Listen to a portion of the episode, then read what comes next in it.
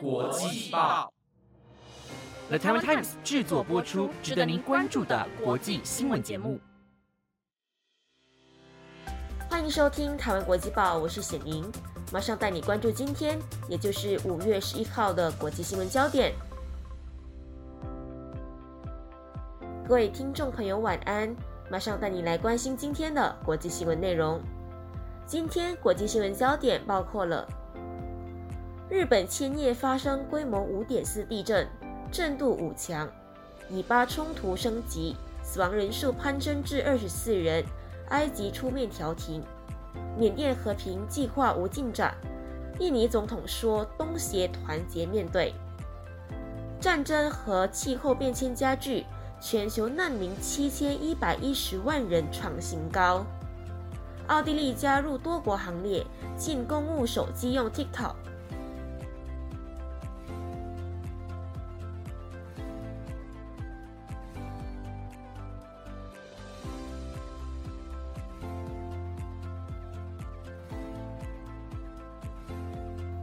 如果你想要了解更多的国际新闻内容，那就跟我一起听下去吧。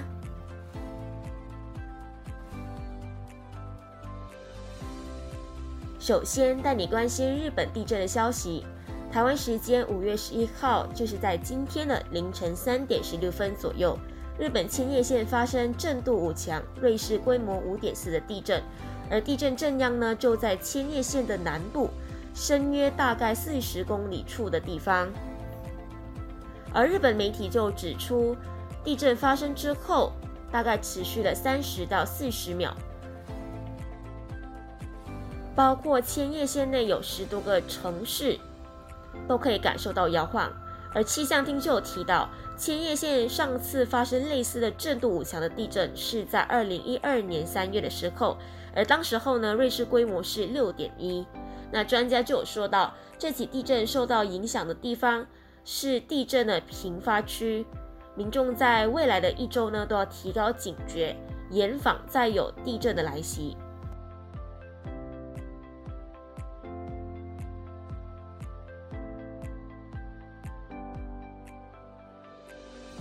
紧接着带你关注以巴冲突的消息，以色列军方在九号的时候对加萨走廊多个地区发动空袭。三名巴基斯坦激进组织伊斯兰圣战组织高级指挥官身亡。那在十号的时候，双方展开了第二轮的交火。除了以色列空袭加萨之外，巴基斯坦各军事组织也朝以色列发射数百枚的火箭，导致以色列商业大城特拉维夫警报大作。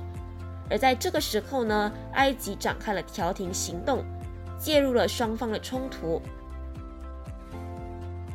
目前，从双方的冲突升级以来，已经有二十四名巴基斯坦人死亡，其中就包括了五名妇女和五名孩童。而针对这起冲突呢，埃及开罗已经出面调停，希望能够尽快的缓和双方的情势，达成停火的协议。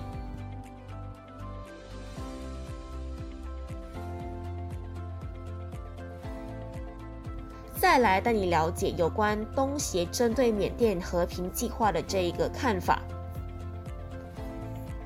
第四十二届东南亚国家协会峰会在十号的时候登场，印尼呢是今年的轮值主席国。那印尼总统佐科威在第二天领袖会议上就有说到，东协国家必须团结来应对缅甸不断升高的危机，并且针对缅甸的和平计划的。五点共识进行讨论。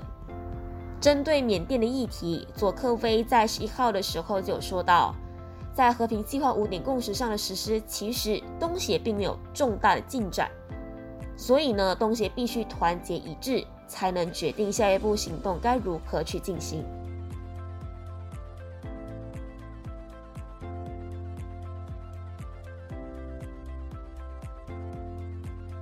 再来带你关注全球难民再创新高的消息。瑞士日内瓦国内流离失所监察中心在今天公布数据显示，由于乌克兰战争和气候变迁加剧所造成的灾害，导致去年难民人数比起2021年是增加了百分之二十的。截至二零二二年底，全球流离失所的人数是高达七千一百一十万人，创下新高。而在这七千多万难民当中，有将近四分之三的人存在十个国家里，包括叙利亚、阿富汗、刚果民主共和国、乌克兰及苏丹等地区。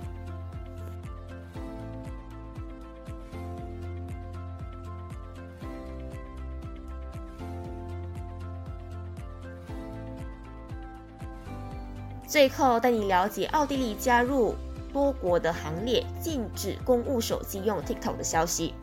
奥地利内政部长卡奈今天表示，政府禁止公务员在公务手机上使用中国拥有的短影音分享应用程序 TikTok。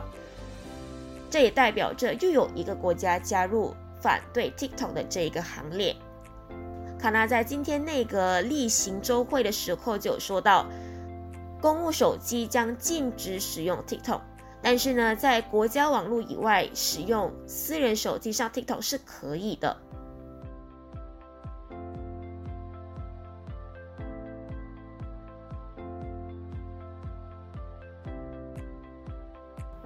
那以上就是今天的台湾国际报新闻内容，是由 The Time Times 制作播出。不知道你对今天的哪一则新闻是更加印象深刻的呢？如果你有任何的想法，都欢迎你在 Apple Podcast 或者 IG 私信我们哦。感谢你的收听，我是显莹，我们下次再见。